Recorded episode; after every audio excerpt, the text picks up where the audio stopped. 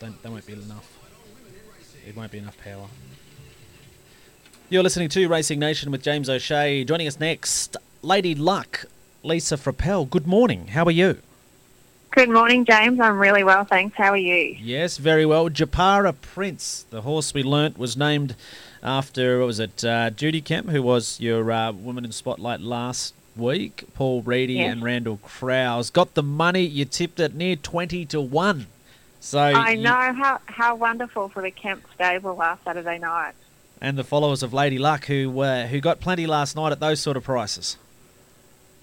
Yes, well, I think um, he certainly won to Black Book for listeners, James. And I had a look at the horse um, after the win when he came back to the winner's enclosure, and he is a really nice type of horse. He's big.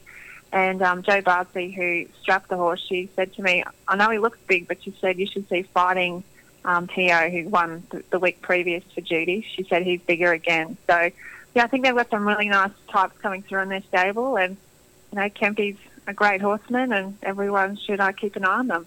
Okay, what about today? Now, who is the spotlight being shone on today for our uh, Women in Racing spotlight from Lady Luck? James, today we're going to throw the spotlight on a young lady who lives, eats, and breathes racing. Um, her passion and enthusiasm for our wonderful industry is evident, and she's mature beyond her years. And I speak of the one and only Sophie Wilcock. So Sophie's current involvement includes being a stable hand for Toowoomba trainer Jimmy Hanna, which I'm sure everyone's very familiar with, with Hanna's department store. She's also a freelance track work rider at Clifford Park. And you may have seen Sophie aboard her mighty and trusty steed Buzz when she's clerking at Clifford Park of a Saturday. And lastly but not least, she's the wonderful partner of the very successful jockey Josh Oliver. And I'd like to say that, you know, she is Josh's better half, but Josh is a pretty nice young fellow, so I shouldn't use that terminology. so Sophie's latest endeavour now includes her ambition of starting an apprenticeship as a jockey which is certainly no mean feat, but if anyone's going to achieve their goals, my money is certainly on Soph. So I had a chat with Sophie during the week to find out a little more of how she started in the industry. And Soph is just 21 years old, which blew me away, James. For anyone who has the pleasure of meeting Sophie, you'd agree with me in saying that she's, her professionalism is a big credit and also the way she conducts herself. So this this took me by surprise as well because talking to Sophie you wouldn't have picked up. But Sophie was born in the UK and she moved from England to Darwin when she was in school. Her dad's in the army, so they got shifted around a little bit. And when she hit high school, she was able to do a, a subject or a TAFE certificate, a Cert 1 and 2 in racing. And this is where she caught the bug. So she laughs about it now, but she said when she started her TAFE, the TAFE course, she said she'd never been involved with horse, you know, horse racing. So it's quite a funny joke for her now. um, about five years ago, she moved to Toowoomba. Her dad was relocated with the army again, and she, her stable hand evolved to a track work rider license, where she started riding for Michael Nolan. So she she's gone ahead fairly quickly, James, and you know taken taken the industry by storm. So as I outlined earlier, her current work is clerking is one of her jobs. And I asked Soph a few questions about it because a lot of people probably don't realise what clerks do and what their job is of a Saturday. And she said that they're responsible for the jockeys. And I suppose it's quite relevant with the Warwick Rodeo being on this weekend. I suppose the best way to extra- describe it is is how the clowns are for the cowboys or the or the rodeo riders. Our clerks are for the jockeys. So they're responsible for their safety.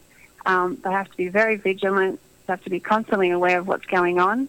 Um, you know, if a horse is playing up, the clerk is the first one there to grab the horse and take them around to the barriers. Um, if a horse gets away, which sometimes you may see that, you know, where a jockey falls off and the, horse is going around the track, you know, the clerks are the first one there to grab the horse. So it's a big role. Um, Buzz, her little trusty steed, which she's a gra- aboard, the grey horse, she said it's going to be, um, it's been a big couple of years because Buzz was actually the horse that taught her how to clerk. So two and a half years on and he's still going strong as well. Soph also said behind the barriers is an experience like no other. She said what you see on TV is just a snippet of, you know, how you experience in real life. And have you ever been behind the barriers, James? Yes, it's quite an experience, and uh, and I've been involved in a few race days where people have. Uh, won the opportunity, whether it's by raffle or an auction or whatever it might be, to, to go behind the barriers, and it is quite a sight to behold, and it, it gives people a, yeah, very much a uh, an up close and personal understanding of, of, of what of, of what happens behind the gates. It's incredible. Yeah, and it's a totally different perspective too. I see. I suppose you only really see on TV and captures just the jockeys and the barriers, but from what the jockeys to the clerks do to the barrier attendants and then the starter, like it's a massive operation. So anyone gets the opportunity, you know, putting their hand up at an auction at a charity race day to do that, I'd certainly recommend it. So we talked about that. We also had a chat about, you know, with the track work riding of a morning up at Clifford Park, you know, what horses has she thrown her leg over? And the first one that came to mind was I Love Vegas, which was obviously quite a handy horse for the Curry stable. And I've mentioned I Love Vegas before with you. Um, Donna Curry made mention of it when she won the owner ownership premiership at the Clifford Park Racing Awards. Mm. Um, and I Love Vegas has since gone and been sold to Hong Kong. Sophie's also done a lot of pre-training um, work for Lindsay Hatch, and Lindsay does the pre-trainers for Tony Gollan. So she said it's been a really nice journey for, to see those horses go on and win in Brisbane. And then I asked Soph, has she had an all-time favourite? And, and she didn't hesitate. She said, yes, I do, and I'm really upset about leaving her, and it'd be Blackberry. The Blackberry is trained by Wayne Nugent. Um, started in the stable as an unraced horse and had a couple of unlucky seconds. Um, but she said she's a really tough mare, and she said this prep is definitely one to watch out for us. So I think people should black book Blackberry, and you just never know what mm-hmm. may come of that. Uh, we also went through her biggest achievements, and she said, you know, progressing her career from her Cert 1 and 2 at school right through to track work riding and then her next adventure of being an apprentice jockey um, would be her biggest achievement. So her goal is to get her weight right, because obviously um, that's the, the foremost things for jockeys is their weight.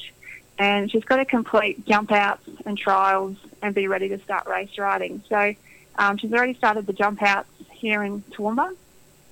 And um, sadly, and, I, and I've actually tried, I said to Sophie jokingly, and not so jokingly, that um, she's actually relocating to Tamworth with Josh, and tonight is her last shift at Clifford Park. And I told her she wasn't allowed to leave; that we'd probably just lock her in the stable so she can't leave. But um, sadly, yeah, Soph's heading to Tamworth.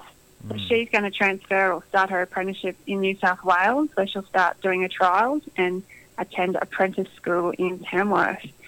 So she said you know, she wants to be ready to start race riding, and she really is aware that she wants to make a good first impression. So, we, um, I think Soph is definitely going to be one one of us to watch in the future. Mm. And um, of, of course, she's got Josh as her partner. So, Josh is a great jockey. You know, came up and won on Colin Lill in the Weetwood this year and had a great winter carnival. So she's a big supporter of Josh's, and as is to her. And she said, although he tried to talk me out of um, doing the apprenticeship, she said he's been a great mentor for her to start off. And although he's going to be her toughest critic, she said it's probably going to be her biggest motivation. So she said she's going to learn a lot from Josh and and um, be listening to what he has to say. So Ruby, as I mentioned, is heading off tonight after her last shift at Clifford Park. And um, she wanted to say a special thanks to Jimmy Hanna, who she works for and his family. She said he's been absolutely wonderful to work for.